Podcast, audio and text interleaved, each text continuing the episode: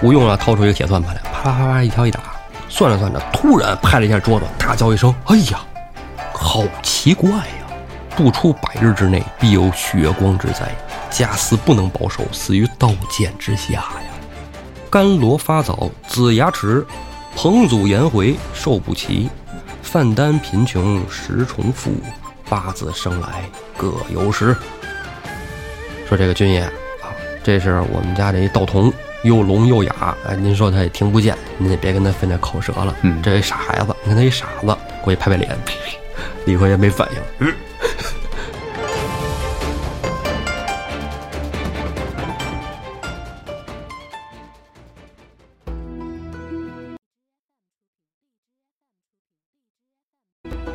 胡说历史，笑谈有道。欢迎您收听由后端组为您带来的《胡说有道》。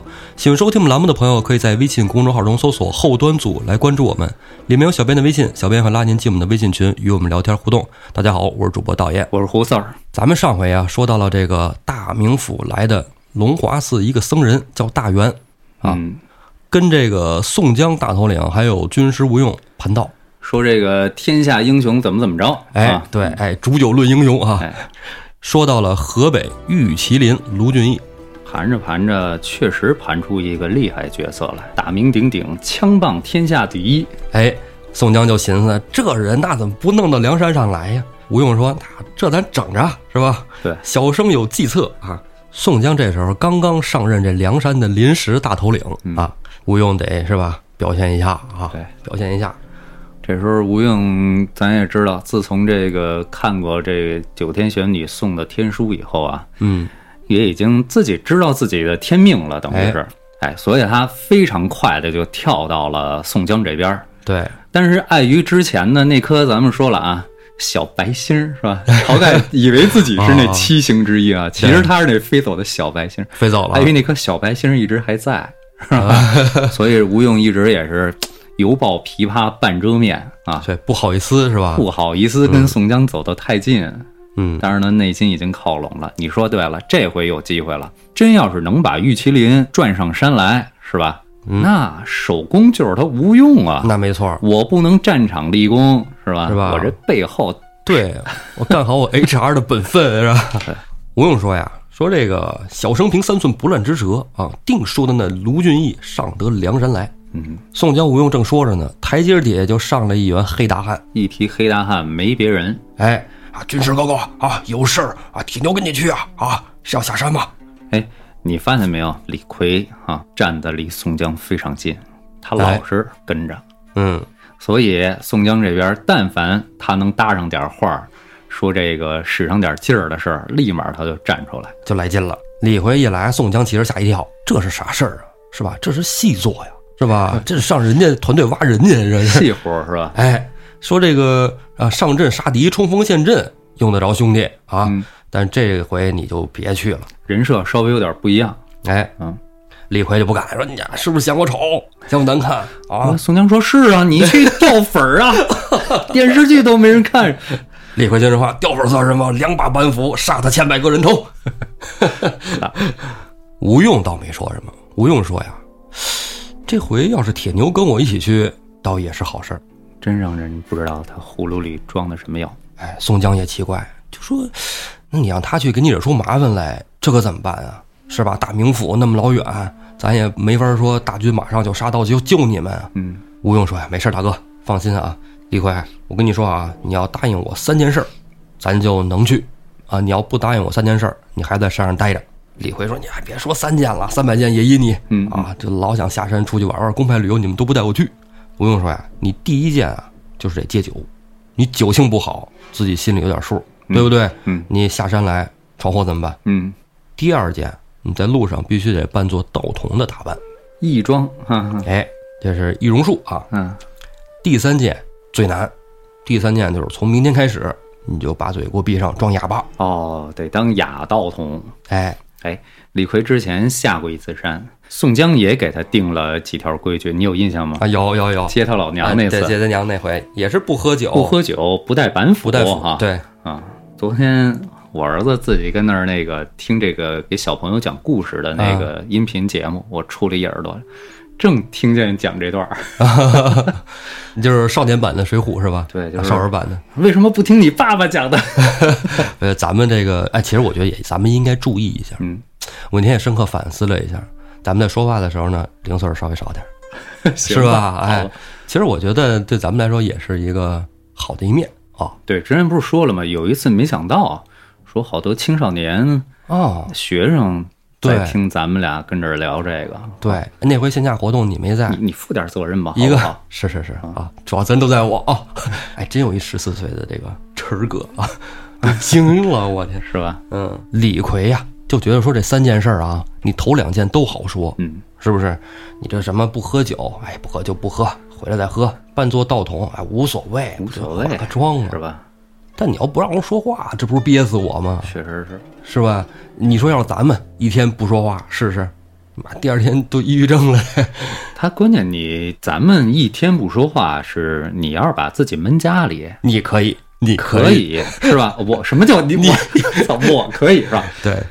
也不太可以，你那天跟家我看就发着看这个鱼缸啊、小乌龟啊，在那摇着扇子一下午。 是。但是你说李逵这个，我操，走在大街上，甭管是走在山道，走在街市哈，而且边上有吴用，哎哎，对对对是吧？对，哎，这吴用也行。你说他他能忍得住不跟李逵说？ 呃，他说，但是让李逵不说，只听，，你想啊真难受。你想啊，就这个，甭管是在中国还是在外国，嗯咱以前好像说过，在监狱里，咱也不能打，也不能骂，也不嗯能用别的方式。但是这人要是不服从管理，啊怎么办？就是关禁闭、进关关单间小儿黑，屋啊，都不用小黑屋，啊你就是一间屋子，小那个小小屋没人，嗯你就受不了。哦，对，这这这这，因为人的社会属性在这儿了，群居动物啊。还真是。啊，你想吧，李逵是吧？让他那张大嘴立住了，哇塞，哎，但是你说这个之前，我曾经有那么一阵儿吧，尝试过，嗯就是我特别的虔诚修行那一阵儿。嗯啊，有那么几天吧，差不多，其实也时间不长啊，两三天。嗯，我就自己跟屋里按照正常的时间做早晚课，啊，然后呢，白天的时候呢，看一些这个道教经典书，反正就是该怎么打坐呀，怎么怎么去做啊，自个儿自儿个儿跟自己说话吗？哎嘟嘟囔哎不会囔不吗？会不会，这这嘟嘟囔你囔，，看刚那才就是说念经我嘛，。刚才说你自己才是， 不，那是一念经个啊，但是那一阵儿啊，就那几天啊，反而特别好，感觉不错。嗯怎么说？那感觉很奇怪，就是反正我不推荐大家去尝试，嗯就是那感觉之后吧，就是对什么食欲呀、啊，包括那什么欲啊什么的，啊啊就全都会非常淡。就是说这这种修炼对节欲确实有用。对，是有用的，就是你脑子里没有任何就是杂七杂八的东西，饮食呢？饮食极少。啊、那时候基本就是买了点儿水果，有那个蜜丸儿，行，我再问一句，季节呢？ 呃春天、冬天吧。呃，秋天，对对秋对，天是哎吧？秋天对，腰有秋点天凉本身这个气就在往回，这怎么这说成中医课程？ 其实就这时候差不多，说成哎就中是医课程了。立秋之后，这个夏天是气悬浮于外，嗯，从秋天开始，这个气就开始往回收，所以其往内实、敛，对，其实其实这个夏天最不应该吃凉的，因为你气悬浮于外，对你身体没有一个保护。我天，咱俩聊这个，哎，我现在就不吃凉了，就是你看夏天喝啤酒，我都喝常温，一般人很难理解，很难理解，很难理解喝不下去。对哎，反而到了冬天，你说我想吃点凉的，影响倒比较小。我刚刚我怎么就想到这这话题，就是说这个保暖思淫欲，你这个能有节欲的感觉，我感觉你应该是吃不饱穿不暖，然后再加上守神的这个状态。你看是不是有点惨？可吃惜不饱穿可不哎，暖可惜 可惜李逵不行 啊，李逵是吧不行咱们对吧？我你看我就给拽回来了。对，能接着你的只有我。 啊李逵他是一个特别外造的人，他得表现，他得叨逼是吧？他得说，嗯他哎不信这一套，那罗真人他都敢砍，那哎，对，那那他信啥呀？他说是嗯吧？但是如果他要不遵守吴用这一条，吴用就不带他去。不带他玩儿 哎，李逵自己也想着，啊。说这也没什么难的，嗯嗯，我嘴里叼着一枚铜钱儿就行了。嘿哎，还真是啊，是吧？对这嘴嘴里里叼一铜钱儿，你也想说话也说不了。是吧？叫马摘绫口衔梅，是吧？哎，马摘纶绫是吧？这对然后呢，人嘴里叼根棍儿，叼着棍儿，哎就就下意识的，你就要不然人家啊是吧？ 哎，对， 啊，这支应一声是吧？哎这个就有嗯嗯，啊嗯，哎，倒向亚童，好，哎，挺好。准备工作做得不错，哎，俩人准备好了，哎就下山了。这刚下山头一天啊，没啥事儿。嗯，路上呢，他们肯定走的都是偏远地方，嗯不可能说穿州过府的，对，所以说身上已经准备了这个路引什么的，因为有销让嘛，进大街都给它啊写好刻好了，但是还是得小心在意，不是？尤其是在山东地面的时候，李逵这人多少还是挂线儿，你就算是弄了双抓髻，穿了这个道童的 衣服，是人一看那样子嗯啊，也能觉得是黑旋风。涂了炭的脸，哎啊，俩人走到乡野呢，就找了一些小饭馆吃饭。这一上午没话，倒是还行。到饭馆吃饭了，这小二啊特别磨叽啊，做饭啊行，正想睡午觉呢，真是做饭特别慢慢悠悠的去做去了。李逵心里就操尼玛了，是吧？对，想骂街，想那什么，嘴里不让说话，不是是吧？嗯不说话，我有招儿，过去打耳刮子，噗 啊，直接动手啊，直接动手啊，就能动手就不逼逼啊。嗯小二就找到吴用这儿来说：“你这你看给我打的满脸是血啊，嗯这牙都给我打掉了，你们这是干嘛呀？”吴用一看啊，他是一个傻子，你别跟他置气，哎，给你点儿这个钱啊，你自己回头看病去吧。小二走了，李逵做饭啊。 吴用说：“你这不是不让你说话，你这闯祸是不是？你跟我较劲吗？”因为李逵不止一次，早饭晚饭走那饭馆儿就把人打了。等到夜深人静的时候，吴用说：“说你小声点儿，你跟我说说你想怎么着，是吧？要不然你还是回梁山吧，你别跟我这儿我裹乱了。对，这因为这吴用他没单独带过李逵，不哎然李也没交代过李逵服他。李逵能说得了的一个宋江，一个那个戴宗，他给给点面子是吧？嗯剩下服过谁呀？啊对，而且李逵，咱不是说闯祸不闯祸，你记得当年小牙那那事儿吗？嗯嗯，他跟吴军师一出去，我感觉就是没有好事儿。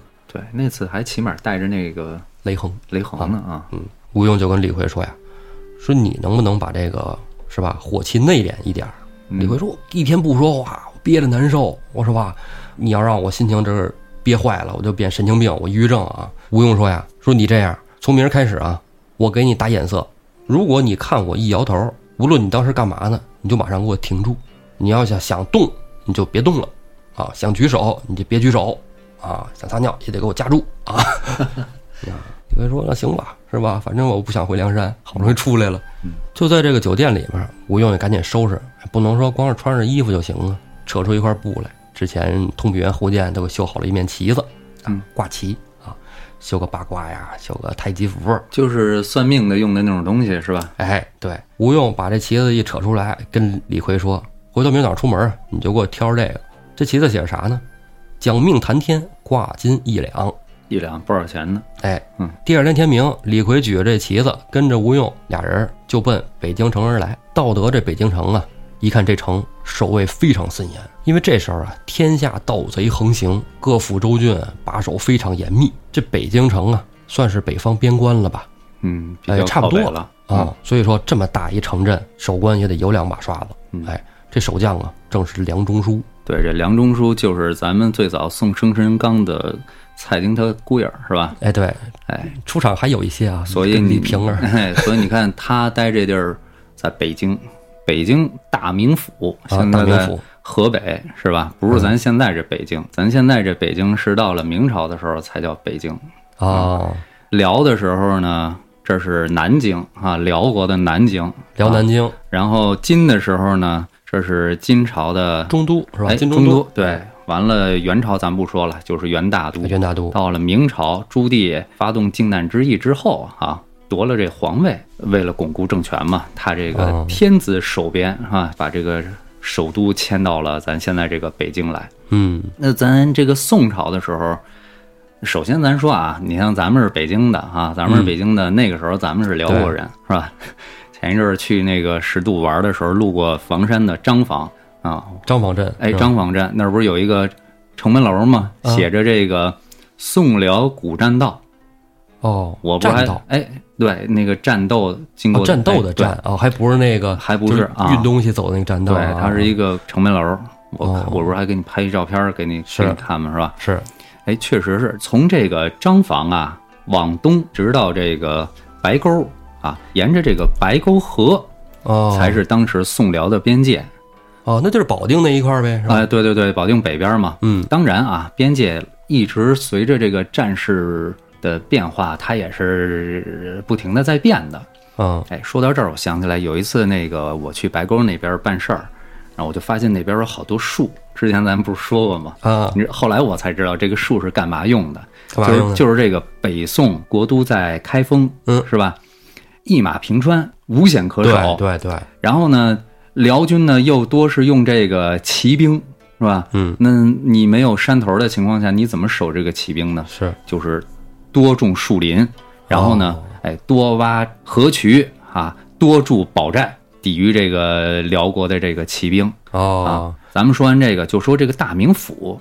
咱们之前啊，从最早的时候提到了郓城县，是吧？嗯，对有什么青州、江州，什么吴为军，对，这些呢都是这个宋朝的行政的级别区划哈。嗯嗯，怎么说这个话哈，就是无所 谓了，哈，就是就像咱们现在省市区县一个意思哈。嗯，当时北宋呢就是抚州军舰，抚州抚州军舰，军舰，哦抚一般来说就是这比较重要的城市，哦，是不是可以理解成省会？可以这么理解，因为它宋朝的第一级的这个行政区划叫路，是吧路？咱们已经说过好多次了，什么呃河北路、河东路哦，啊。你看当时这个北宋的国都在开封，嗯，它的东边就是现在的山东啊，嗯它可不叫这个山东路，它叫京东路。京东路，对，京东路，哦咱们现在叫山东路，是太行山东边就是山东省，是吧？嗯嗯太行山山边是西边是这个山西省，当时它是京城的东边叫京东路，哦，山西呢，它它不叫山西，它不强调太行山这个概我念，很怀疑刘强东给你钱了，嗯它强调的是这个黄河的这个呃河套往南哦来，的这河个、套地区就这是个哎黄河旧挤河的道那个竖弯钩，呃，那个树，哎对，哎嗯所以它叫河东，是吧？河东狮吼呢，就是老家就是山西人嘛，是吧？啊对对啊对，然后呢，河北呢拐过来以后，河黄河北边呢就是河北路。山东，咱刚才说了啊，是太行山东边；山西就是太行山西边，是吧？嗯，嗯咱现在河北就是黄河北边，河南就是黄河南边，湖北呢，湖北是湖北，湖南哎，湖北湖南中间是隔着啥湖？是洞庭湖啊。啊，洞庭湖，洞庭湖哎啊，对，广东、广西呢， 我操，这还真不知道这我跟你说啊，这还真是挺冷。这广东、广西啊是指的这个岭南，岭南对，就是广东、广西最早它是一体的，就是胶州。哦，胶州，对，这我个们叫是，岭南地区，嗯，五岭为一腾细浪，这五个岭，五个岭，五道哦五道岭，具体叫什么名儿我真记不住啊。啊，行，哎，完了呢，岭南地区因为有它的这个行政的中心呢，基本是在当时的广信，所以时间长了那块儿那个地方就叫广。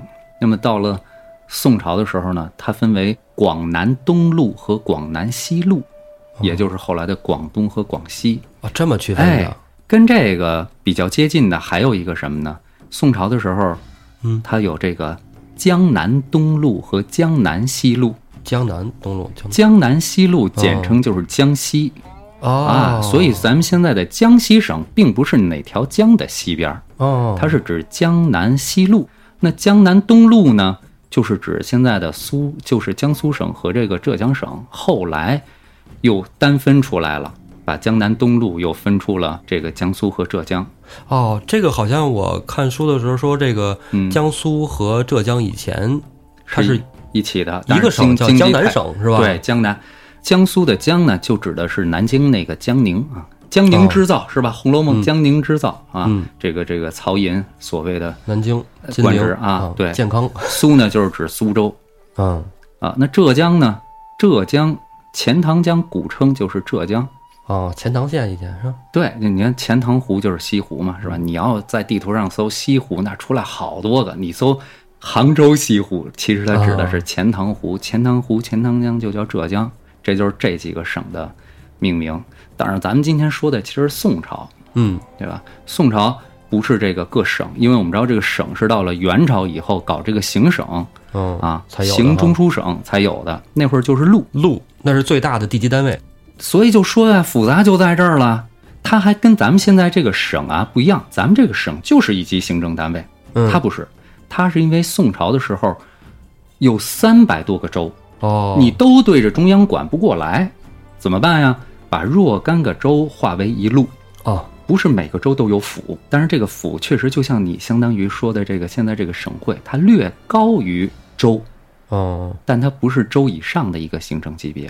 在这个一路里头呢，它除了有府以外啊，都是平级的啊，嗯府、州不用说了哈、军就像什么军无为军，它就啊是以前可对能说战略形成的一个一个要冲啊，哎，对，建这个建呢，就是说这个以前，比如说兴修水利啊、工事啊，因为这种形成的小的行政区划啊，聚建造的人建人是吧嗯哎，对，人的这个聚集地，抚州军舰下面是县，然后在这一个路里头，这么多个州里头啊，它的首州有可能是府，有可能是普通的州，它的哦首州就相当于就你省说会的呗省会，哎，啊首州的知州是这一路的宣抚使。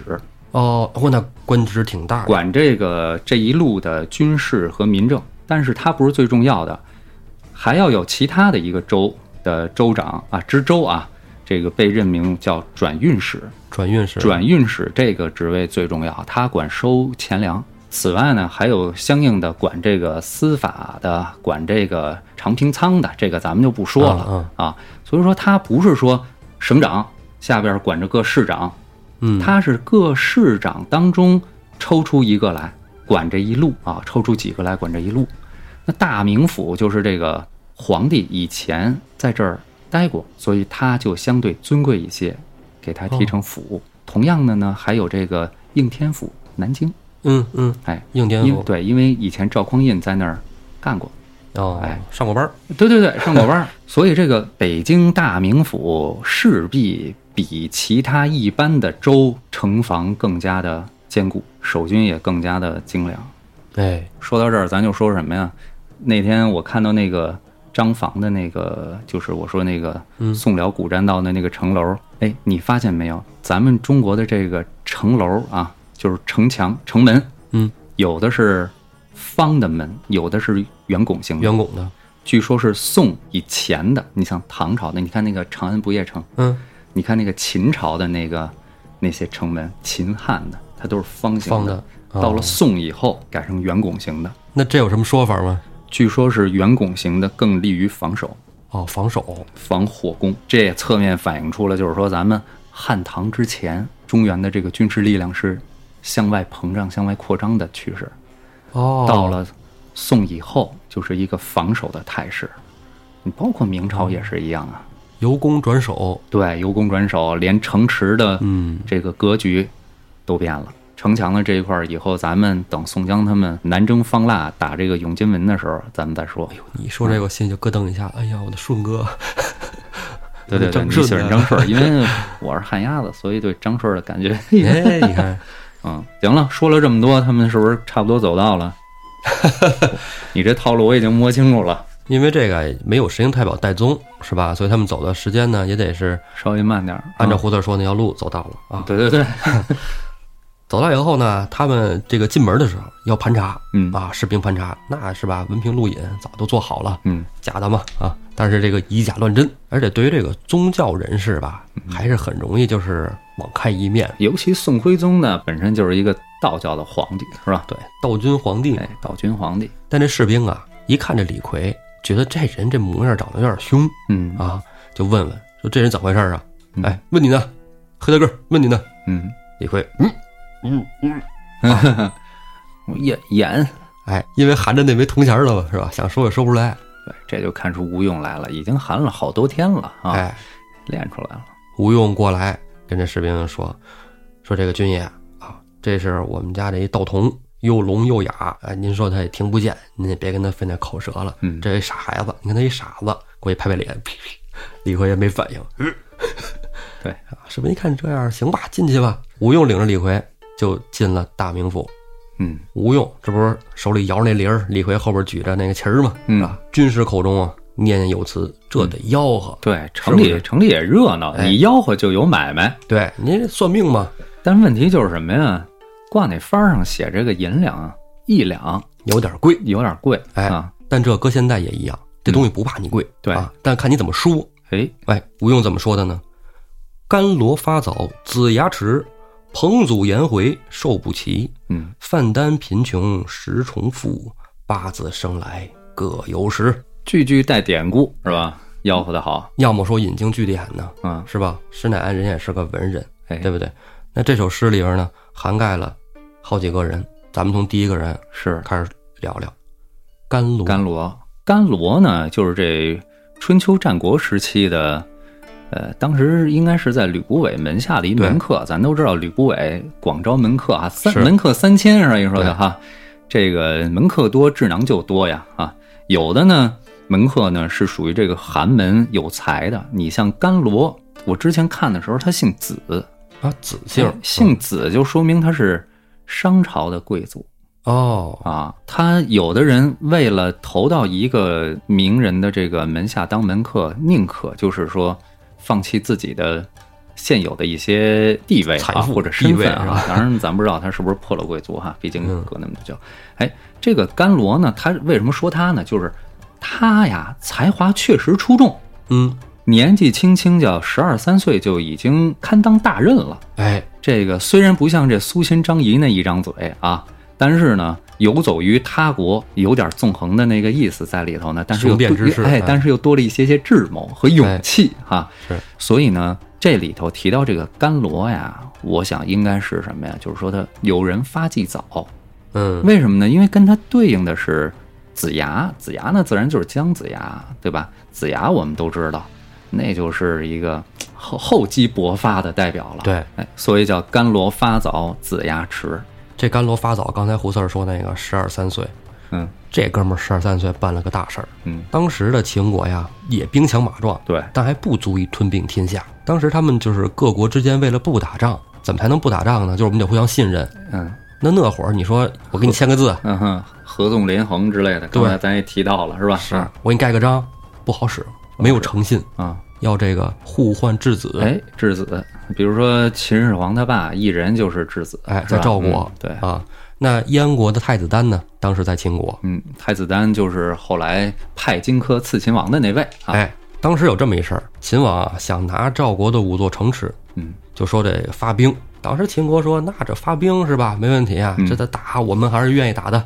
对，但是考虑到赵国其实是七国之中一个很强的军事强国，嗯对我们知道赵武灵王胡服骑射，夫骑射是？吧？给赵国这个武力打下一个很好基础，对，所以秦国恐怕啊，反正也得硬扛。哎嗯但也不是没打过，我们不怕打，因对为对有对武安君白起的先例， 对吧？哎，太厉害，那个对，战神，提到他都不知道说什么好了，对 真是玩太厉害啊！ 玩王者荣耀的自然懂，都不是战神了，杀神啊，哎因杀为神他是嗯，真能杀哈。嗯但是这个甘罗呀，就提出了一个看法，就是说我可以兵不血刃帮秦王夺这五座城池。哎，你看，这就我刚才说了，他就不是单纯的纵横家去跟那儿得煽不乎得人，得不得是吧？哎煽乎人啊，对，他是正经要用智慧的，而且你只身前往需要勇气。对，有这么一小故事啊，嗯我现在也记得不是特清了，基本给大家描述一下啊。嗯就是甘罗出的这个计策是什么呢？嗯跟秦王说，咱们这儿不是有这个太子丹吗？燕王的太子，咱给他放回去，然后呢，要途经赵国，嗯我陪他去。我到赵国之后游说一番，就让赵王亲手把这五座城池给您。秦王说：“这个一个太子，这玩意儿我们要不要无所谓啊嗯。你要说能换作五座城池来，那你去去试试，对吧？嗯嗯年轻人给你发挥的舞台。”确实年轻，十二三岁呀、我操，不辱使命啊！甘罗到了赵国之后，跟赵王你知道怎么说的吗？嗯赵国非常强大，但是我们秦国更强大，嗯，你承认吧？承认。那么燕国呢？燕国不服赵国，就像你们赵国不服我们秦国一样，嗯咱们早晚一战。现在呢，秦王让我护送太子丹回燕国，这你明白什么意思吗？我们两国交好，我觉得这样的话，您赵国很危险。嗯，我呢站在您的位置上去思考这个问题。那么，如果将来两国交好了，如果我危矣了怎么办？我势必要倾斜，偏向一方，对，要么我偏向燕国，对吧？赵燕联盟，嗯，要不然呢，我就偏向秦国，赵秦联盟。您看哪边合适，对不对？那赵王也不傻，燕国是吧？小弟儿对，啊，但相对凡弱一些，哎，就风萧萧兮易水寒，成天。对，叫北京嘛。嗯赵王肯定心思琢磨着，那你说让我嘴我嘴里说出来，我跟哪边结盟？你现在你是秦国人对吧？你过来说好像我跟你低一等，嗯对吧？我不说。甘罗接着说，说那我给您出一主意，我们秦国呢一直想要您赵赵国五座城池。赵王一听这眼珠子先瞪起来了，嗯你凭啥要我五座城啊？对吗？我拼死我也得守卫我城池啊！嗯然后甘罗接着说：“赵王，您先别恼，燕国您现在发兵打他，您是不是能一鼓作气夺下他几十座城池？没问题。”赵王说：“那倒没问题，因为他主力都在防守秦国大兵。如果说他往东往东北打，直接打到燕国，就是说我给你解了这个后顾之忧，是吧？对代价是你把你这个五座城给我，对我保证不从后头，哎，是吧？是你呢，放心的把兵力调到东边去打燕你国你。打你的，啊我们甚至可以出兵帮你。嗯那赵王一看这买卖其实合适啊，嗯，对吧？因为秦国要是想打燕国那些城池，啊你可以赵国没法打，对吧？对，那你让赵国去攻燕国的地儿，我只拿你五座城池，但这五座城池其实对秦国来说非常重要的。嗯秦国其实就是在这一点一点细节中强大起来的。赵王非常开心啊，去拿他那十几座城池了。秦王也非常开心，得到了他心仪的五座城。因为这个秦国，他守着这个函谷关以西啊，他想出关，其实也是必须要经过赵国。而赵国刚才咱们也说了，不是说白给的，可不是七国之中的弱国。所以说，处心积虑的拿到这个赵国的五个城池，对秦国来说，其实真的是很上算的。他付出了什么呢？只是一个十二三岁的孩子去说了几句，对吧？哎然后把也没用质的，子给送走啊。没啥用的太子丹是吧？对，因为它不相邻。你说你要是赵国的这个公子在我这儿有的点话用啊，是，就这甘罗，你看嗯，真厉害。甘罗发早，但是他后来又怎样呢？后来在史书中就没有什就么消明确失记载。嗯了，是吧？他不出名儿，对吧？所以说甘罗发早，他会不会也有一个就是未必就是好，对吧？太能干了，啊，被人嫉妒羡慕啊！子牙晚呢，咱们也知道未必就是坏，是吧？对，这个姜太公啊，钓鱼，愿者上钩。对，有了齐国，是嗯吧？哎，这个姜子牙的具体事迹呢，咱们之后详详细细的、仔仔细细是真真说哈，嗯这儿就不多说。好，彭祖颜回寿不齐，嗯，彭祖这你熟啊，哎是吧？彭祖在道教中被尊作老神仙啊，这是、啊，说这个彭祖寿活八百岁。嗯据说啊，彭祖是颛顼的孙子。嗯，啊、他是颛顼的孙子。哎，那都是皇帝一家人啊。对，皇帝一族啊，啊我我说的这都是有史可查的啊。啊，在尧帝的时候呢，发大水，尧帝治水去，因为太渴、太饿、太累了，这要死。这跟尧帝那不都是哎叔本哎，对，叔一家了本啊？啊然后彭祖呢就说：“那这个我来给他治治。”然后就给熬了个汤哦啊，熬的这什么汤呢？啊，据说其实就是野鸡汤，哦哦，但那个时候还没有人说吃这东西大补什么的嘛。嗯，哎，反正就这么一补，给尧帝救回来了。那就是营养不良本身啊，得这病就是营养不良。 对啊，然后彭祖呢之后又协助舜帝嗯啊治理国家，嗯是这个舜帝的二十二名顾命大臣其中一个。之后在夏禹时期呢，哎嗯，也一直在帮助大禹治水。我的天，你看看这个这个尧，据说就活了一二百岁，舜又没少活，然后他接 着，哦，要不说嘛，彭祖是吧？说这个寿命长啊，对，这一下寿活八百嘛，其实啊不可能有人活八百岁，他就算他信啥，他也不好使。嗯对啊，他也不是说怎么修仙，你也修不了八百，这嗯有点逆天了。 按照史料中记载啊，有一个国家叫大彭国，这大彭国的首领就叫彭祖，哦，所以你的意思是就跟你之前说那炎帝似的，啊，炎帝不是指一个人，是吧？是指他这一系。你有点像就跟说皇帝似的。你说宋朝皇帝是吧？清哦朝皇帝、那不是一个人，对，是一堆人。比如说炎帝九代啊，都叫炎帝对这个称号，所以彭祖那就是彭国之祖。对，是吧哎就是他的皇帝嘛，你就想啊部落首领。刚才都说了，颛顼的孙子嘛，是吧？哎对咱也说了，跟尧这都是叔伯亲戚。完了，这个显然他不姓彭，是吧？ 对对他是以以这个以这个他的封地，后来是，那个算是哎是吧？对，应该是他的氏哈。嗯，但是这彭也是这个彭姓儿，就是现在彭姓儿的呃先祖。哦，这会儿刚才我提到了这个舜的二十二个顾命大臣，嗯其中不有彭祖吗？嗯对吧？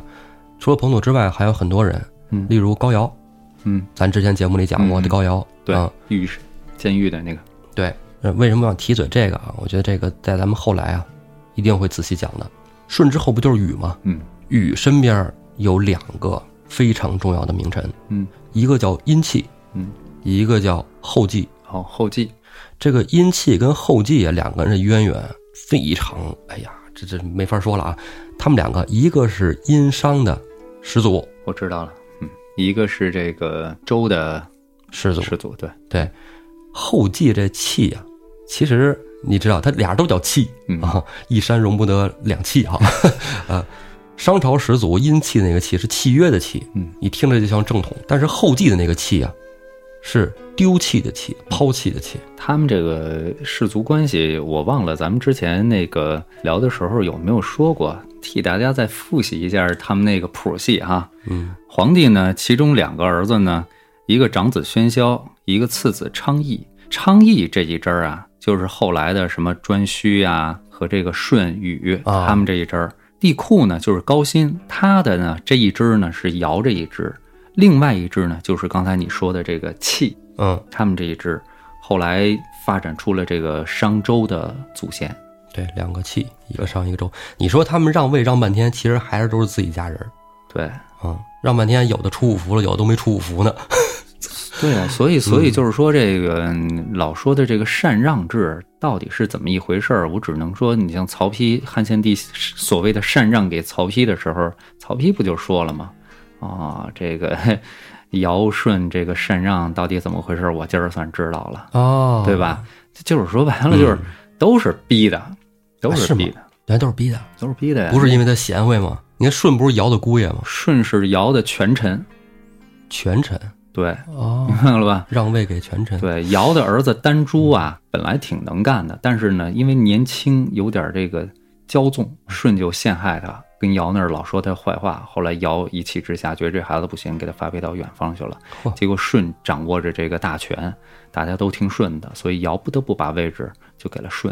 哦，嗯，舜呢，你也知道这个大禹治水，那古时候治水得动用多少人力民夫啊？说是民夫，但是他一兵一民啊，哎，对吧？就是这水治完了，这些能打仗的精壮的人力全在禹手里，你舜不禅让不行啊，对吧？还真是手里有兵权啊。哎，所以就说这个那个时期啊，我觉得就是神话历史。朦朦胧胧很难讲啊嗯，对朦朦胧胧，你看，像刚才你说那个，就感觉就是非常贴近于真实，嗯，但是不是真实也不好说，谁知道啊？反正不真实的更多。你你不信呢，你自己拿出例子来， 你也拿不出来。就刚才还说那个气，嗯为什么他是放弃的气、抛弃的气啊？我也有一点自己的琢磨，嗯，这人有可能是私生子，有可能，他本来就跟那个阴气啊嗯，是同父异母的关系，但是我觉得啊，他保不齐都不同父，嗯，啊，就是不同父还异母的兄弟。 为什么不同父呢？啊，有这么一事儿，气他妈生气的时候嗯，很邪乎，说他呀，在这个森林里啊，不管是采集还是啥，嗯可能上个厕所啥的啊，往森林里走，发现一个特大一个巨人的脚印儿，嗯，然后他觉得很新鲜啊，就尝试着去踩了一下，这这这这故事我知道，哎这故事我知道，但是一那踩怀孕了，怀生孕了，但他但是有我还真不知道是气啊，就是啊气是，气， 对，就说这个之前就是也是听这个讲座的时候，人家那些老师就是说嘛，说这个你怎么理解说踩了一个脚印儿就能怀孕呢？是吧？吞了一个鸟蛋你就怀 孕了呢？咱们就要理解成就是说这个会不会是跟着一个呃高大威猛男人的脚印儿一起到了小树林儿里，是吧？嗯对，去 去去野河，对吧？然后就有或者了或者说你是以一个鸟为图腾的，你们可能是两个互相到了晚有点像上，通婚啊那个那个劲对儿啊，对，两河部落啊，叫两河部落是吧嗯？就有可能是这种情况，所以这个气这个出身很有可能就是他母亲跟着这个不明身份的人啊，走着大脚印儿哈、嗯嗯嗯。 走到灌木丛里去野对河去了哈、对就这意思啊，其他妈也是一个这个大族啊，大部落的，嗯嗯，呃，叫江源，好像那会儿也都不是，就是姜子牙那个姜嘛，哎对对对那就那就对了，嗯，哎那就对也了。得是门当户对啊，姜子牙之所以能辅佐这个周武王灭商，很有可能这个姜姓和这个周的姬姓，他们很有可能就是一个两河部落。哎，正是因为他的势力过于强大，最后明明是一个就是在这个灭商的过程中的一个最大的功臣，但他其实是去了齐国。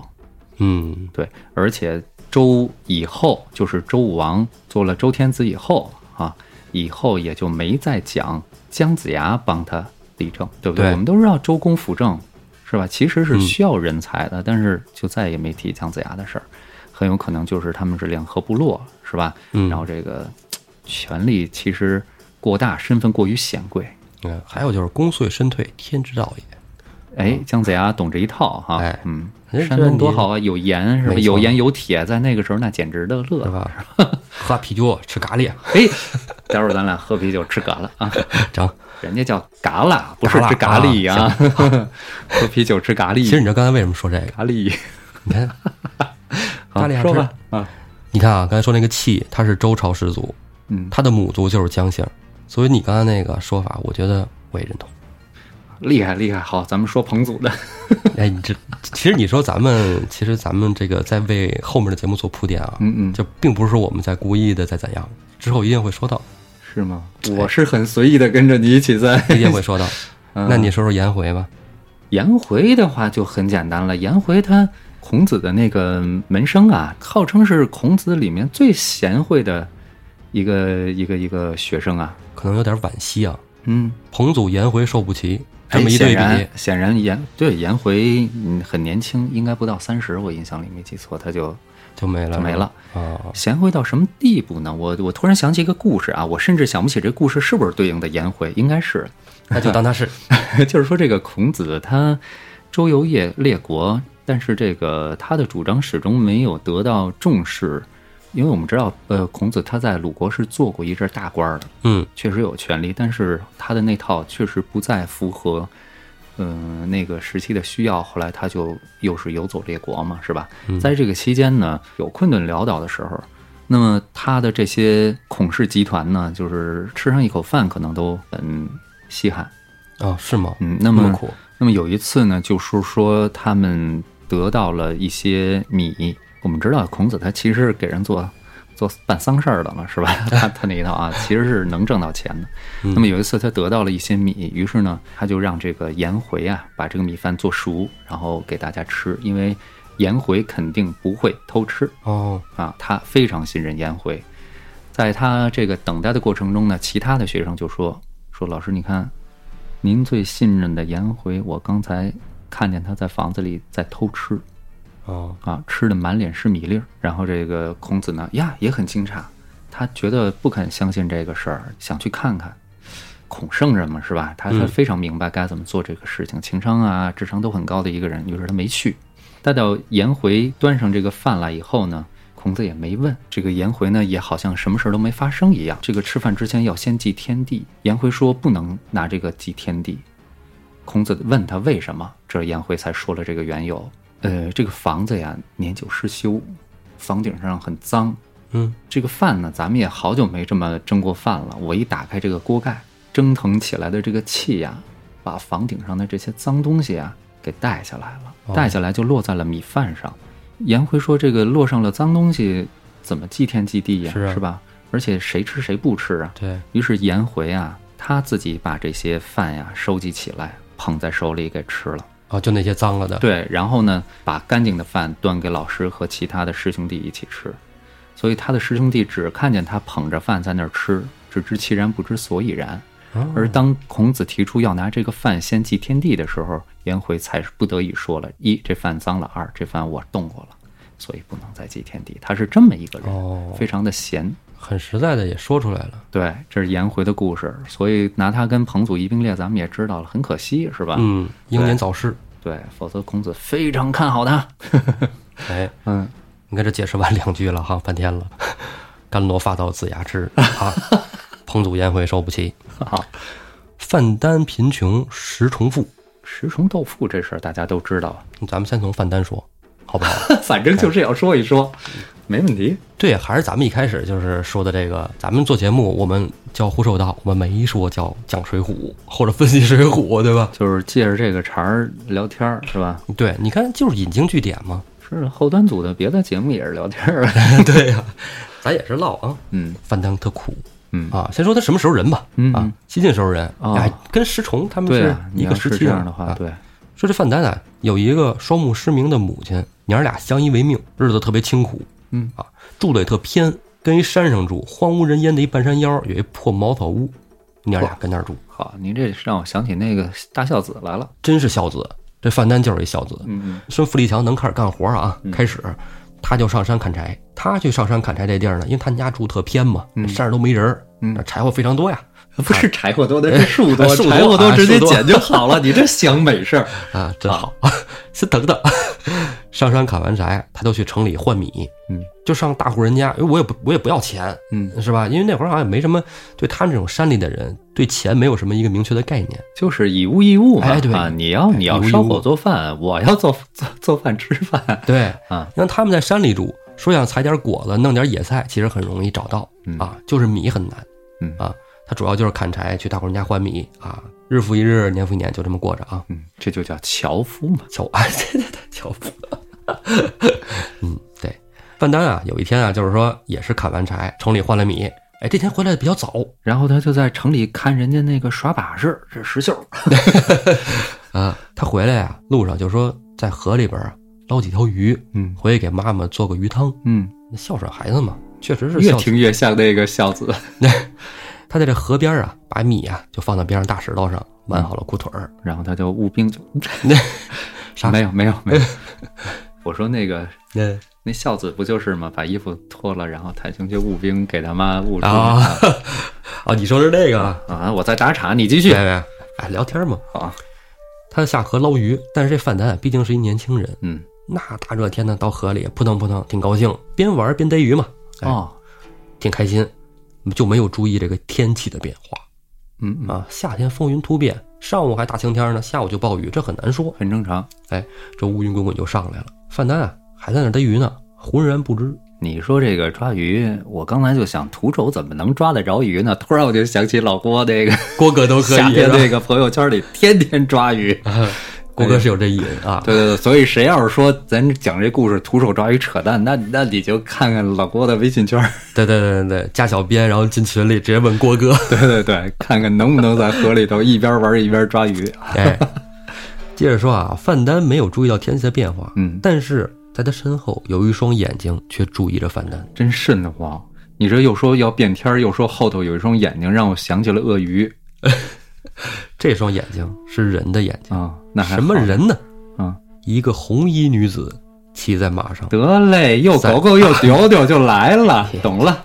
好，嗯，范丹也感觉到了异样嗯啊，也觉得有点奇怪啊，毕竟被人看着嘛啊，微扭头看见这岸边的红衣女子了。嗯哎，这时候也发现天上的这个黑云了。啊，哎，没理会儿，赶紧说：“你回家给妈熬鱼汤啊，对呀、对吧？”哎，你这天一下雨，洪水说来就来。那可不是嘛！哎嗯，上岸上拿上米，哎，兜着这鱼往家走嗯啊。还好啊，等他赶到家门口，这雨还没下，啊，但是已经滚雷了，咕隆咕隆。啊啊哎，推开门看见他妈呀，坐在床边包豆子呢。啊，这门一开，母亲吓一跳啊，手一滑，有木有的那豆子就掉地上了。哗啦啦，嗯，哎，这双目失明的老母亲呢，就趴在地上，就伸手去摸这就个都豆啊子。、对对对，他妈还是双目失明。你看看，哎哎呀，范丹就赶紧走过去，嗯，把他妈给扶起来，然后妈让我来吧，一会儿做好了饭叫您。你看我拿着米了，又有鱼，我给你做饭去。嘿，好，好孩子，范丹刚捡完这地上这豆子，把盆儿往桌子上一放，这时候门吱呀呀被推开又了。开了。范丹抬头一看，正是那位红衣衣女女。子，这红衣女子莫不是河里的鲤鱼精？你看， 啊，大家听着啊，老爷又该细看那红衣女子，正是那二八年纪，又狗狗又丢丢，是不是要说这 些？没有，你真讨厌。没有啊，我跟你讲啊，这个这段呢，嗯，这个女子大有来头，这个女子大有来头。好吧，好吧，这女子啊，直接跟范丹就说了，这也不是什么什么女鬼啊，什么什么的啊，嗯，不是鲤鱼精啊那，也不是鲤鱼精，对，嗯哎，就说啊，外边下雨了，我没地儿去啊，我能进来待会儿吗？嗯，范丹这回离着近呢，瞧着就仔细了。这女子长得好看啊，行，就就那是刚才头儿那两句话，对哎二八佳人对气对对对，四接素过啊，来啊。完了 又范丹还真认识她，啊这不是石小姐吗？呀，点名道姓儿，啊，那您进屋来。这红衣女子一惊啊，说你咋认识我呀？嗯，对吧？说我我都不认识你，你怎么认识我啊？我经常去您家卖柴火，您是不是就是石家的大小姐？我我隔着屏风，见过您，等于这个十就是那个石冲。哦，这石小姐啊，就是咱们之前说那个，就那个富啊嗯，嗯范丹不是熊吗？哦哎，，这石崇就是那富啊，富家的千金小姐。石崇是一个西晋的大人物，官至呢荆州刺史。你看这个，这是历史人物啊，嗯这是对历史人物啊。是这故事可能未必是真历事史儿啊对，但这个人石崇是肯定是历史这是人物，存在石崇他石崇他爸是这个西晋开国的功臣，石崇官至到荆州刺史和徐州刺史啊，这非常大的官儿。他还是一大文豪，嗯，对，是家里还巨巨巨巨有钱。你知道石崇家为什么有钱吗？嗯，石崇这人情商特别低，最后死也不是好死的。石崇、啊对石崇石崇这钱是他那个当官的时候，徇私不叫徇私枉法，叫做目无法纪。这个用官军抢商人、我靠，抢劫抢来的巨富。我还真不知道你说这钱这么来的。那啊我现在这对他带有有色眼镜了啊。嗯，他这人你真的是特有钱。据说他有多有钱呢？他嗯跟王凯斗富。这就是最有名的石崇斗富的这故事。嗯，这我 这我十一岁知道的这故事，是吧？还是那本我妈给我买的中国少年儿童出版社的《上下五千年》。咱们这儿就比那个书上的咱们多讲一点儿。嗯，他豆腐还有很多细节。对，这王凯啊是当朝国舅过旧，啊，嗯这个晋武帝的舅舅。哎，司马炎哈，哎，一次呢，就是说在朝上，他俩人就经常的就是拌嘴，嗯啊，因为这都是有钱有势的，人家吵架可能是在那个层面啊，哎这吵架可能就是比如说晋朝嘛哎。也比较。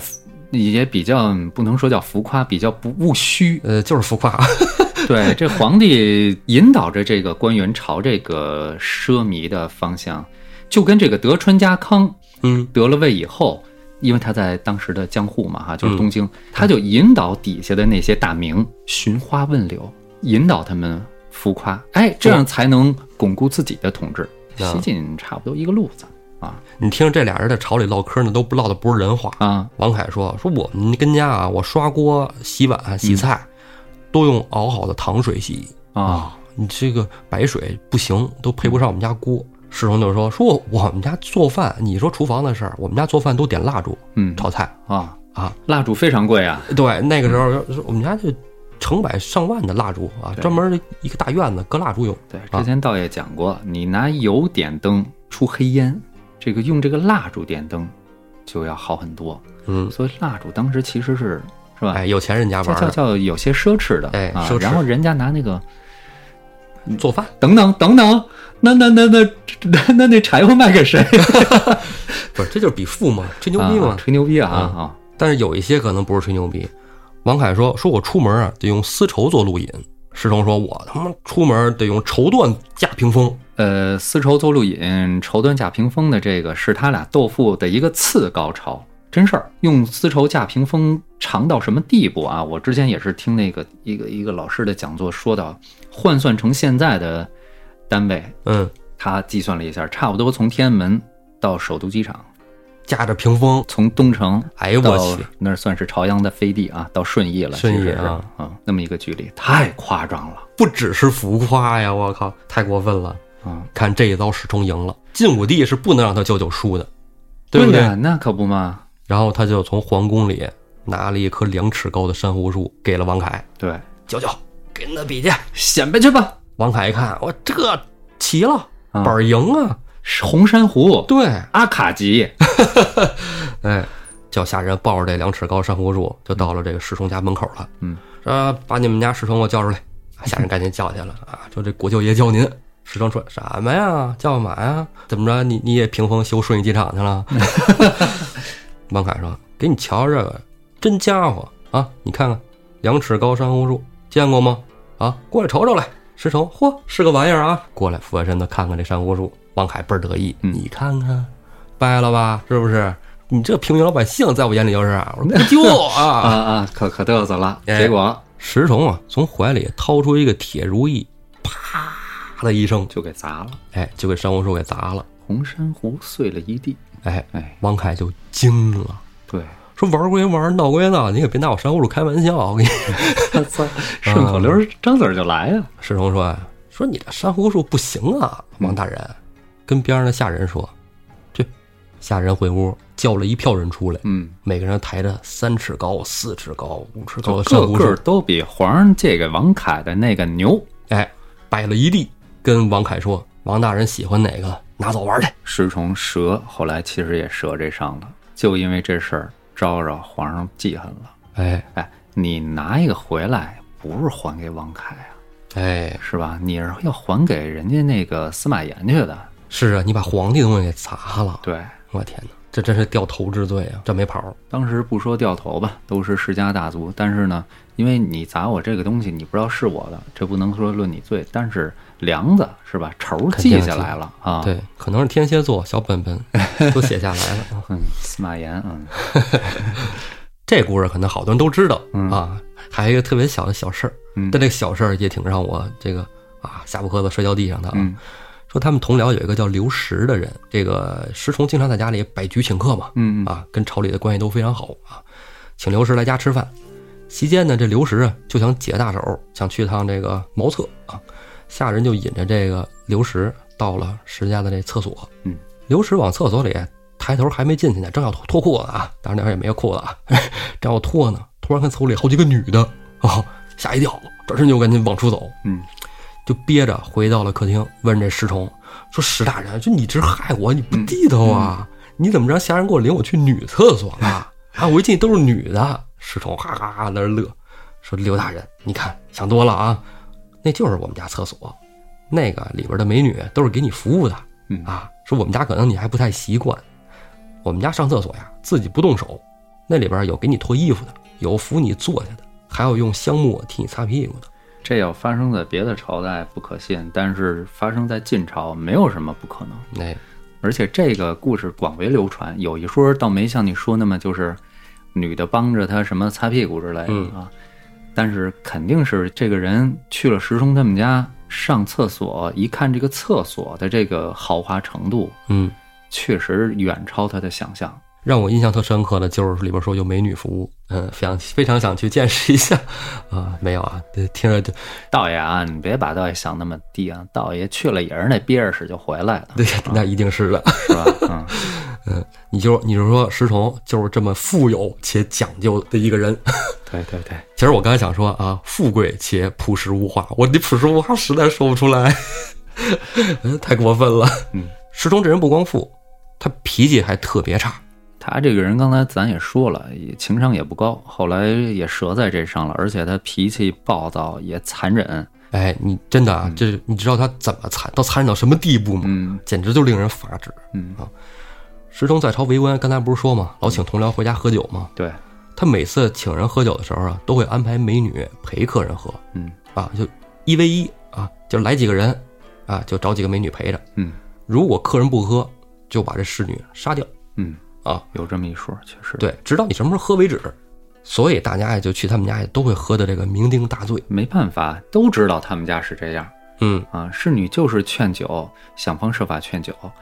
这个石崇呢，就是就是想把你们都给灌多哎了，对对对啊，喝好。因为西晋时候嗜酒成风啊，对是吧？然后这个你要是不喝，你号称什么洁身自好这那的，那我怎么办？我就让你看看血淋淋的哎这这这这状况你。不给我面子，对我就见你身喜。对啊，就这意思啊。有一次啊，他就请了这个王敦、王导，王敦、兄王弟啊导俩，咱们之前也说过，这就是后来东晋王允马共天下，哎，替这个司马睿可以说是嘖股肱之臣吧。对，没有他们就没有这个东晋江山啊。嗯，竹林七贤王戎的族弟啊，哎也跟王羲之又扯上关系了。哎 呀，哎，连上其实挺好，嗯啊越飞越有意思。我跟你讲，对，刚才王凯咱们也都说了嘛，这都是姓王的。对王家的啊啊，王氏大家族啊嗯，王敦、王导哥俩上他们家喝酒去。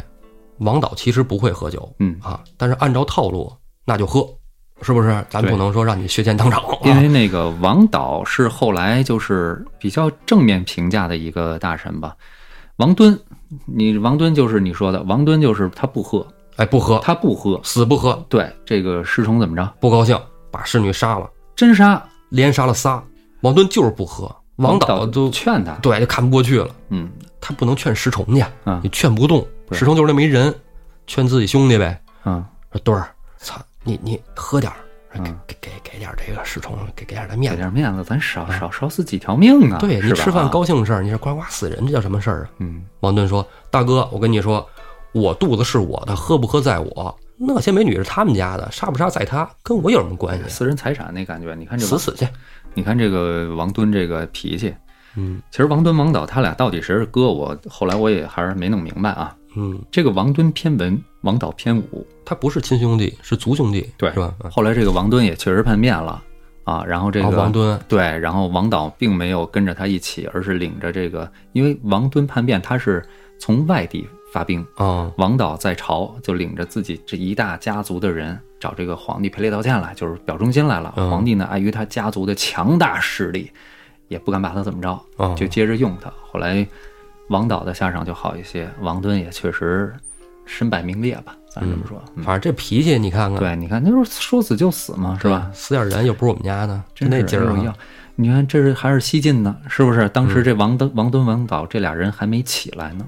对，嗯所以咱还是说石崇，嗯，这个时候石崇可比他们都有势力，对，就这么一有钱有势还脾气暴躁的人，嗯，这有钱有势人，你发现了吗？都迷信。怎么说？石崇家里啊供奉了一个神龛，有一天啊，石家小姐在院子里晾了好多衣服嗯，啊，这石家小石家小姐就是他她闺女闺女啊，独生女晾衣服的时候呢，突然刮大风了嗯啊，刮大风这衣服不就到处飘吗？嗯这丫鬟们就说：“哎呀，石小姐，你看这衣服都飞了，您快到屋里躲避啊，我们收衣服。”石小姐是一好人，嗯，她就说：“那我跟你一一块儿起干收。”嘛哎，对，石小姐就帮着一起收衣服，正收着呢，有一个丫鬟就说呀：“小姐，你种那海棠花要被风给吹坏了。”石小姐特别喜欢种花儿啊，那海棠花就是她最喜欢的，嗯她随手就把这衣服搁到她家神龛上了。哦啊，就是他没在意，没在意少女嘛啊，对，这时候正好让路过的石崇看见了，勃然大怒，就冲着院子里这丫鬟喊：“啊，谁把东西搁这儿了？给我他妈跪着过来！”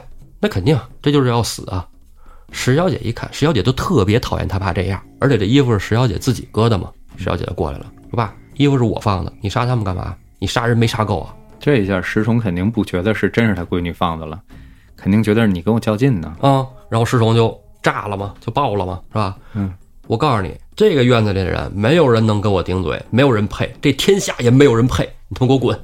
啊啊，就真真是暴脾气哎啊，嗯你看石小姐也是一千金小姐呀、话说石小姐为什么说对她爸有这么大的这个啊意见啊？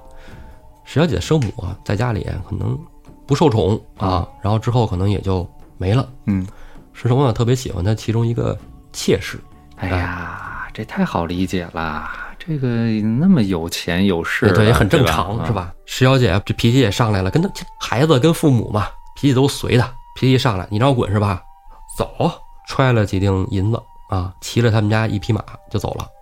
哎，他随他在家里随便牵了一匹马就走了啊，嗯但那匹马哎也有名字，那马叫赵夜白 啊，嚯，随手一一牵啊，一匹名马，这就这马，朝天王命都没了，你看 看，在他们家就是随便牵啊。嗯，石小姐从家出来也无处可去呀、没有什么目的地，骑着这马，那就算是信马由缰的瞎溜达吧。嗯，这马就带着她溜到了河边儿，就正好刚才看见范丹在那嘿捕鱼呢。这是接上了还，嘿，讲的是一个故事，哎，就到那儿了。对，一瞅，哎，这小伙子，嗯，还挺帅啊，嗯挺精神穿的少，啊。捕鱼呢嘛，身上露着这个两块大胸肌、八块腹肌、一身腱子肉，在那儿捕鱼。当然了，石小姐也就是在那儿看看，没理会儿，这信马由缰过来的，啊对不对？嗯嗯一会儿呢，范丹看见他了，嗯，一照面也没说话啊嗯，然后那小伙子就走了。嗯，哎，这马呢不是石小姐故意的啊，这马就跟着范丹一路回家了。这么着就跟到了范丹他们家。就是咱们故事的开头，哎，石小姐其实不想跟着范丹进山里，那你说让山上这这这玩意儿，你说也不安全呢，对吧？嗯毕竟一个女孩子家家的，但是她赵夜白那么大个儿马，嗯，他要跳下来是吧？他跳马，虽说跳马项目在中国也能拿金牌呢，但是架不住日本裁判不讲理 啊！啊，石小姐骑着马到范丹家中啊，这就是刚才他们俩对话了嘛。对哎，一看认识了，石小姐哭啼啼哭了一遍。嗯之后呢，俩人就成亲了啊！一个 哎，此处省下一万字啊。其实他就是什么呀？就是我从家出来了，我现在也不是什么石小姐了，对我就是平常一个人。你收留我，咱俩一起孝顺母亲。啊，哎，范丹一见钟情，对这个也没法拒绝呀，对吧？送上门来了，怎么拒绝呢？嗯，而且看着也是送上门来怎 么是没法拒绝了，确实也挺好的人啊，是吧？也都没有家世好哎，孝顺母亲啊。这个范丹还是要上山砍柴嗯啊。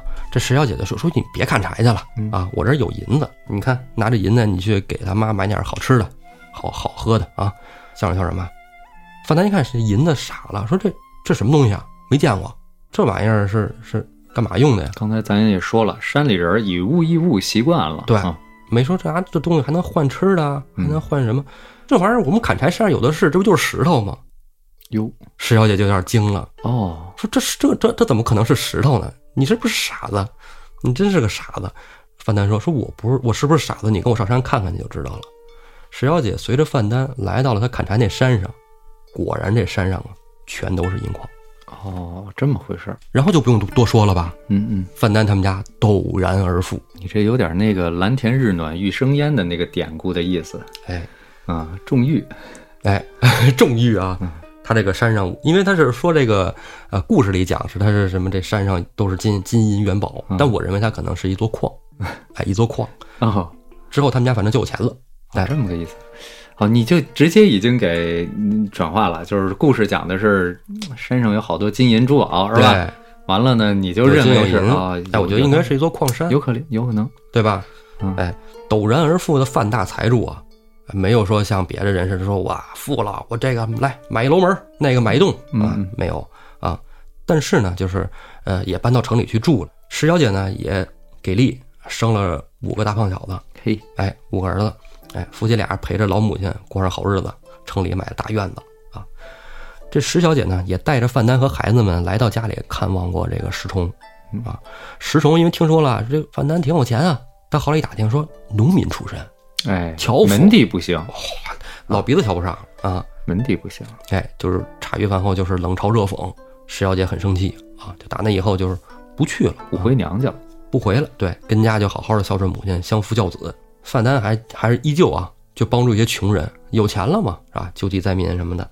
十里八乡啊，就传这个石小姐贤妻良母啊，范大财主，这是范大善人啊嗯，特好。后来传神了，就是就就是因为这传言嘛，一传十，十传百的，就说这范大财主啊有神力，能点石成金，石头一摸就变成金子，所以他有钱。这话传到石崇耳朵里，石崇就坐不住了。这太神了！我点石成金呢，说我得瞅瞅去。一天，他就来到了这个范丹他们家。一到范丹家呀，因为石崇特胖嗯啊，大胖子啊，说这个桌子在这儿吧，他感觉他有点挤得慌，嗯，就叫他身后这个侍卫说：“来，给我把这桌子给我垫起来。”侍卫说：“老爷，这个拿什么垫？我边上搬石头去，您等会儿。那搬什么石头？怀里掏金砖，给我垫。西锦啊，为什么这桌子得垫起来？那会儿还没有高桌大椅呢。哎啊，胖子他盘不住，那是嫌那桌子低。哎，拿金子垫。”嗯，范丹就说说岳父何故如此啊？您要是觉得这个这个桌子垫，我我我找人给您垫起来就成啊，您不用这。石崇说不用，就这些金砖不要了，这在我们家也是铺地的，搁你这儿铺没事儿啊。嗯，别这种没没见过世面的样子。嗯，范丹说哎呀，说岳长大人不是这意思，拍了拍手，哎，这五个儿子就跑过来了，五个儿子鞠了一躬啊，叫了一声，哎外公，哎嗯对，哎，范丹摸摸孩子的头发说呀、哎好像又被占便宜了。范丹摸摸孩子头啊，说：“你们外公觉得桌子矮，来，孩子们把桌子抬起来。五个人儿，”哎，他这五个儿子把桌子抬起来，石崇就下不去这个筷子了。范丹就说呀、说岳丈大人，您心里的宝，在我眼里啥也不是，我这五个儿子在我心里才是宝。你看闺女生的啊，石崇被撅的真的啥话也说不出来了。说这顿饭之后啊，再也没来过范家。这事儿没过多久啊，石崇就出事儿了。嘚瑟坏了啊。，对，之后呢，又闹了一场大旱，生灵涂炭，这一城的人啊，就民不聊生。范丹啊，散尽家财，救济灾民，之后带着母亲、妻子和孩子们，又回到了山上的老宅，哦，继续过日子。这故事应该就是比较圆满，是吧？终于这个平淡啊，对，这几个故事串起来呀、就是吴用说的那个最后一句：“八字生来各有时。说的是给谁听的呢？自然是啊”，哎，鲁俊义。对，这正说着呢，这街上就是你看他说这个，光念这诗没意思，这么一解释，这么一讲，这街上老百姓就全来听来了，说啊，说的真热闹，哎呀，讲得真细致，都过来听。吴用随着人潮就走，为什么？光有人听，没有人给钱，嗯，算命一两忒贵啊，谁也给不起，这就惊动了城里一大户。这大户人家呢，这当家人就是卢员外啊，卢员外就叫这个当值的小厮啊出去看看街上干嘛呢，这么热闹。小厮回来说呀，街上有一个算命的啊，嗯这算命的这，哎，卢员外这这不用搭理营他。营销术、营销这个口号喊的不错，是吧？然后呢，走高端路线，嗯，对，说这个老爷，这这这个是神经病，估计今儿在这里边转一圈儿也没人搭理他。嗯啊，一两算命哪儿听说过这个呀？哦一般都几文钱啊，这是一两。陆俊义说：“哦，既然如此大言，必有广学啊你看没有？中了无用的营销套路了。哎，它属于高档消费那一趴，这地便宜了我还不感兴趣呢。只买贵的，只只算贵的，不算对的。好一个广告语啊！也正当天罡星聚合啊。啊，好陆员外就说：“哎，把这个算命先生给请进来。”吴用跟着这个道童李逵俩人就到了陆俊他们家。进家来分宾主落座，先生贵乡何处？尊姓告名啊？小生山东人士，姓张，名用，啊字号谭天口。嚯嚯嚯！哎呀，啊，说走到哪儿去，小生都是挂金一两，方才算命。卢俊义，哎，直接就让边上这个下人拿一两银子，就是像卢俊这种有钱人，是不用自己掏钱的，啊，花钱也不用自己掏。这身后的小厮呢，掏出一两银子来，放到桌上。吴用也不客气，接过这一两银子就揣兜里了，就说：“那请教您贵庚月日上下？”卢俊义就把这个生辰八字告诉了吴用。哎啊，这你会算命吗？我之前会看一点儿，但是也得借助一些排盘软件。嗯，这反个正它是一套，就是说得哎不背是说瞎算，它还是一套很严密的计算方法。对，这专门一科，你学这个也背的东西特别多。我这人就不爱背，嗯，要不我表姐她不就是做这个奇门遁甲吗？之前让我学，我一直不想学，就是想背好多东西。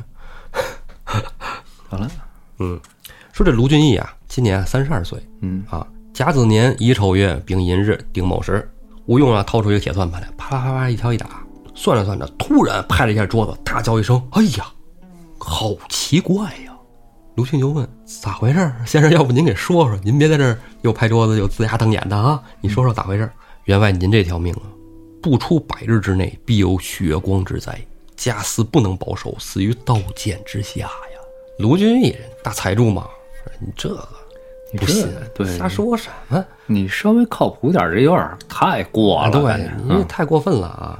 说我这个从来没干犯法的事儿，嗯是吧？祖宗从来都没有过啊，没有作奸犯科的嗯啊，对也啊没有在朝为官的。血光之灾，咱上轮不到啊我上边不弄我，那下边也弄不了我对，啊！我枪棒天下无双，是吧？嗯没错儿， 嗯啊，除非皇上要宰我，是吧？你我引颈就戮，那对别人弄我，你还这还真是百八十人进不了身。对。啊吴用这时候哎，看卢俊义这么一说，拍桌子也不干了。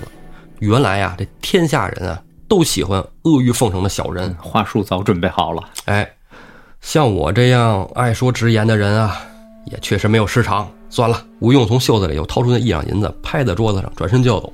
这就是一双扣：一，我高价吸引你消费，让哎你是这一趴；然后二，你不信我，我也不是奔着钱来的。哎，你看没有，一两银子呢，这哥们儿说不要就不要，会有一种这种潜意识在里头，这不是凡人呐！是吧？您还真真不是冲着钱来的，看来恐怕也许 是吧？哎，卢卢俊义啊，就赶紧两步追上了吴用啊，先生勿怪啊，先生息怒，刚才是戏言，我是不是不信，是不敢相信啊？哎，要不您详细说说，嗯哼，既然员外这么要留我，你要听这直言，那我说不好听的，你可别不高兴啊嗯。说呀，您今年啊，这个岁君啊，正值交恶嗯，啊，今年有大灾，我刚才给您掐指一算呢，百日之内身首异处啊，这是你命里的，躲也躲不了。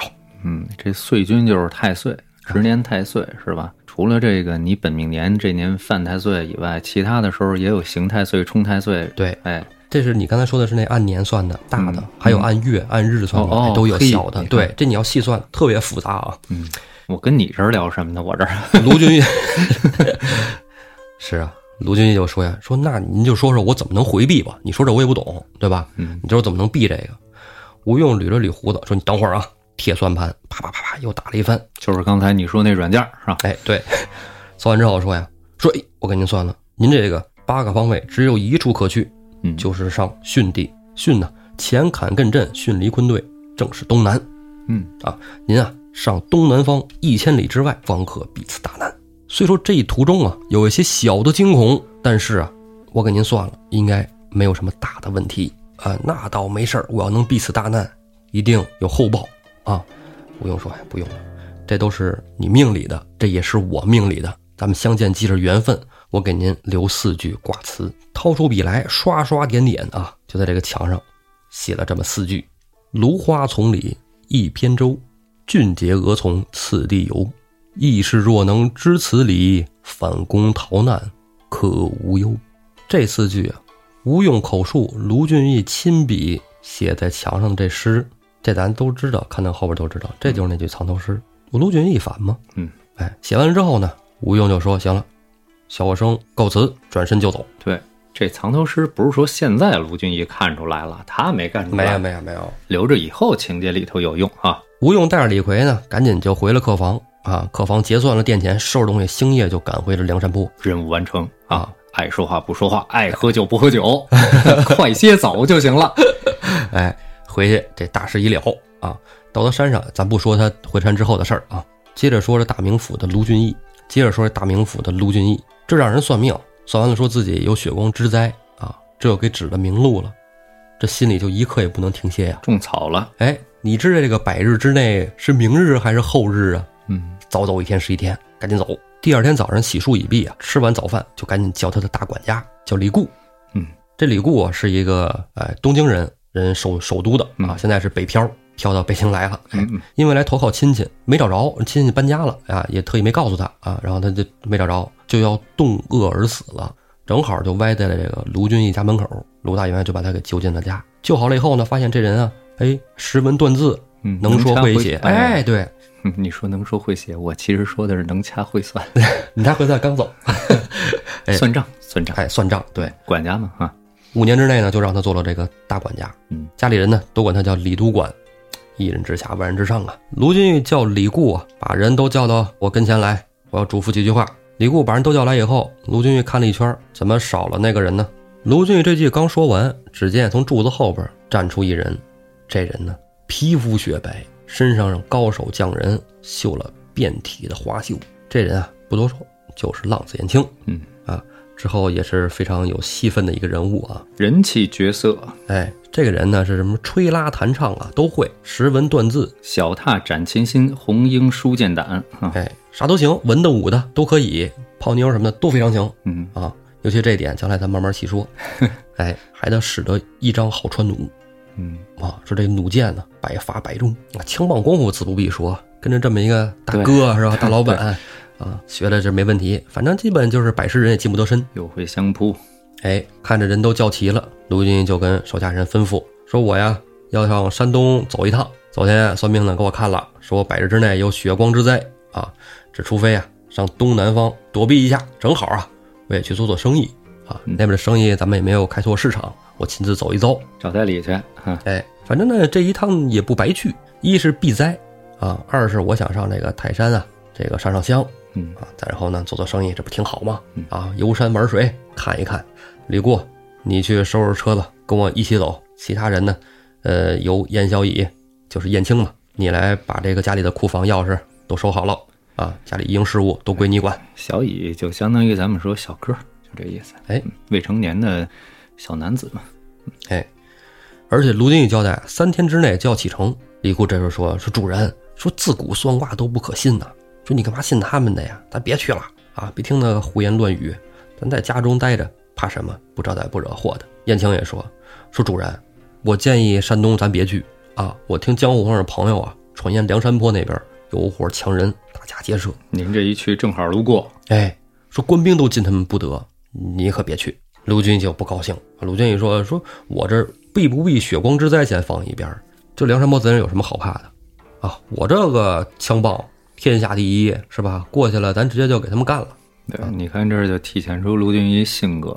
第一个呢，他觉得这个梁山是贼寇啊，嗯，他呢是报国的那一派啊，哎他觉得邪不 压正。啊邪不压正的，哎，对他首先他嗯有这种想法、是吧？证明什么呀？他这人比较直，比较冲，嗯，也比较正。二一个呢，他也比较傲，是吧？哎，他有傲的资本，他有傲的确资实本，是啊，他可以的。嗯，卢俊义跟李固、燕青这儿，哎，是吧？爷儿仨正在那儿掰扯呢。嗯哎，屏风后面走出一个妙龄女子，又来，哎，这人正是卢俊义的媳妇儿啊，年方二十五岁。哎，吓我一跳。姓贾， 哎，没说他名字，咱叫他贾氏。嗯贾氏啊，跟卢俊义结婚五年了。之前讲过宋朝历史，讲过苏轼那一节。那个时候，男人、女人都是什么岁数结婚，是吧？男的十六，女的十三，是吧？但是你想啊，贾氏二十五岁，卢俊义三十二岁，俩人结婚五年了，感觉上这个贾氏属于是，嗯、高龄啊，对，高龄结婚了，反正是是卢俊义也是，没说续弦，会不会是早年在这个沙场建功的时候给耽误了？嗯，对，也有可能做生意啊，做生意啊，跑买卖啊，嗯不能拖家带口，对，对，先成家再立业嘛。哎，贾氏也不赞同去，尤其是贾氏一听说卢俊要带着李固去，哎，更不赞同了。卢俊也就说了：“你富人家懂得什么啊？我告诉你啊，宁可信其有，不可信其无。人都说了，再者说了，我出去一趟也做生意啊，没什么大不了的。这跟他媳妇儿这关系，你看这口气也挺硬的啊。嗯，咱也知道，这这这帮上梁山的，没有能跟妻子和睦相处 的，估计各方面也都不是特别和谐。哎，可能这个不好说啊，回头再说是吧哎，一会儿再说。燕青这时候蹦出来了，说：“主人，我觉得你应该带我去，你让李固打点家里啊。”贾氏说：“好啊，啊！”但是卢俊义说：“不行，你懂什么呀？我这趟做生意啊，李固能给我盘算盘算买卖，你你你能行吗？你看家护院还行，你打打人还可以，但是你做生意确实不如李固，跟家看家吧。”李固这时候窜出来：“主人，我不是说我不想去啊，不是推卸责任，我闹脚气，走不了这个长途的路啊，走不了啊。你你你看，要不然还让小乙跟你去吧，我就不跟你去了。卢俊义就急了，你们哪儿那么多废话呀？我他妈是这家大员外，我说了话就好使，我说谁去就谁跟我去，就这样吧，散了。既然这么一说了，也没辙了。这就叫刚愎自用啊。哎，李固啊也只得忍气吞声啊，去收拾行李啊，准备了十来辆车子。当那天走的时候呢，卢俊义啊就让李固带着车队先走啊，因为做生意嘛，你们先走，我之后再赶上你，快马嘛，骑的马快。李固带着车队走的时候，贾氏夫人看了看车账，流泪而去。卢俊义这还没走呢，光李固走了，他就先流泪了哈。哎，所以这很难说呀，怎么回事呢？第二天早上起来，卢俊义收拾已毕，洗完澡，穿了一身新衣服，贾氏送卢俊义出来。卢俊义跟媳妇儿说呀：“说我你别担心，别着急，是吧？我有个四五十天我就回来了啊，俩月的事儿。”贾氏夫人说呀：“丈夫路上小心啊，到时候没事儿多给家里写写信，去吧，一路平安啊。”燕青在卢俊义马边跪下，磕了好几个头：“主人一路小心呐、卢俊义说呀：“行了，你呀少去点勾栏瓦舍啊，多给我看家。哎， 年轻人出去不要惹事儿，不打架啊。”卢俊义啊，很快就追上了李固的车队，浩浩荡荡往东南来。说着呀，就是快到梁山坡这附近的时候啊，到一个酒店，哎，吃饭。这店里的小二啊，就跟卢俊义说：“说这个您这车队，我看着是往东南去。”卢俊义说：“是啊，往东南去做生意。这位爷，您不知道东南有个梁山坡吗？哎，提醒他哈，啊，这要路过梁山坡，您这车队，正好给人家真是是吧？哎，我建议您悄悄走啊，悄悄走，要不然绕远路去。卢俊义说了，我绕什么远路啊？我还悄悄的。来，打开我的箱子，从箱子里啊取出竹竿和四面白绢旗。李固傻了，说：“哟，不知道主人好像里头藏了这玩意儿啊，是吧？一看这旗子展开是什么呀？”李固一抖搂，旗子上写着“慷慨北京卢俊义，远驮货物离乡地，一心只要捉强人，那时方表难而至。”这就是作，哎呀，作大死。哎李固看着都哭了，说：“老大，咱不这么玩儿行吗 对你低调点儿是吧？对呀这就是说嘛，到哪儿都是， 嘿嘿这刚愎自用成眼儿啊。？”卢俊义是吧？心意已决，李固也没辙呀，撑着这旗子，推着车就出去了。正走到林子里啊，突然一棒锣响，那、自不必说呀，有人就来拦路来了。这跳出来拦路的人啊，正是黑旋风李逵，手持两把车轮板斧啊，跟卢俊义在开始叫嚣：“卢员外还认识亚道童啊！”啊，卢俊一看，操，还他妈真是啊！ 有点把我给坑了啊！这帮人，我操！好，既然你们诓我来了，那我正好一个不留，把你们全都捉回去。抄手中破刀啊，就跟李逵干在一处，打了三五回合，李逵就跑了。就跑了。啊，来呀、来呀、卢员外，你捉我呀，是吧？就跑了。卢俊就追呀、这还没追两步呢，边上窜出一胖大和尚，认得洒家吗？二话不说，跟鲁智深又一顿打，打了没几回合，鲁智深也掉头就走。卢俊义正琢磨追是不追呢，边上窜出一个行者，抡两口截刀，直奔卢俊义。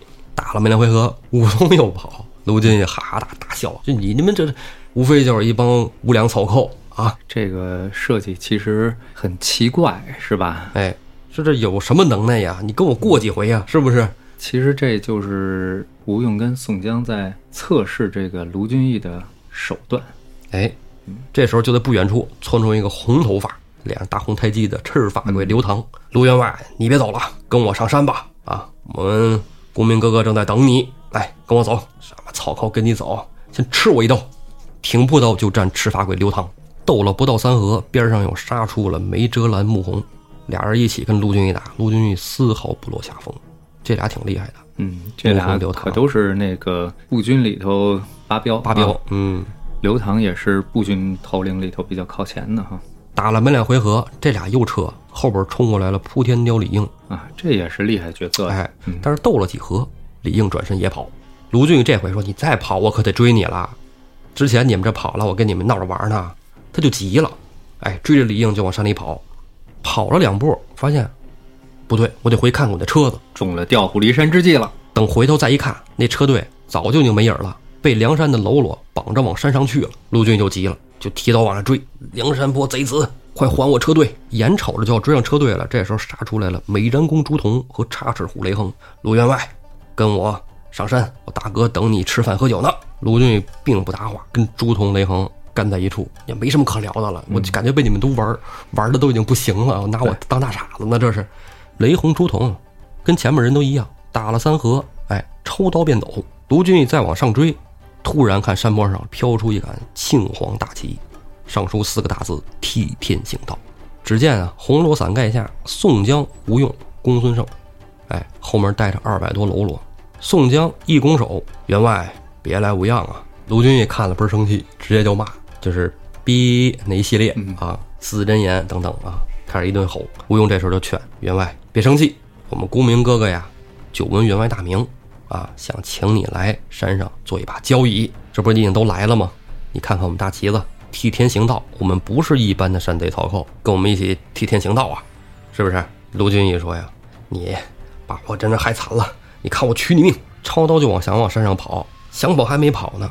这时候宋江身后窜出了小李广花荣，冲着卢俊义大喝一声：“卢员外休要逞能，叫你看花荣神剑！”一剑就把卢俊义头上的粘笠给射飞了。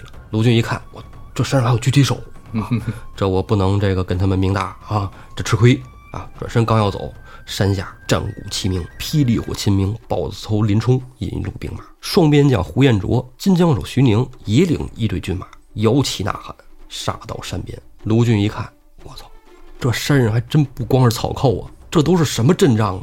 这比官军还还要官军呢！转身就往山下跑，往山下跑到岸边上，发现有一个船夫在那儿逮鱼呢，弄着网逮鱼呢。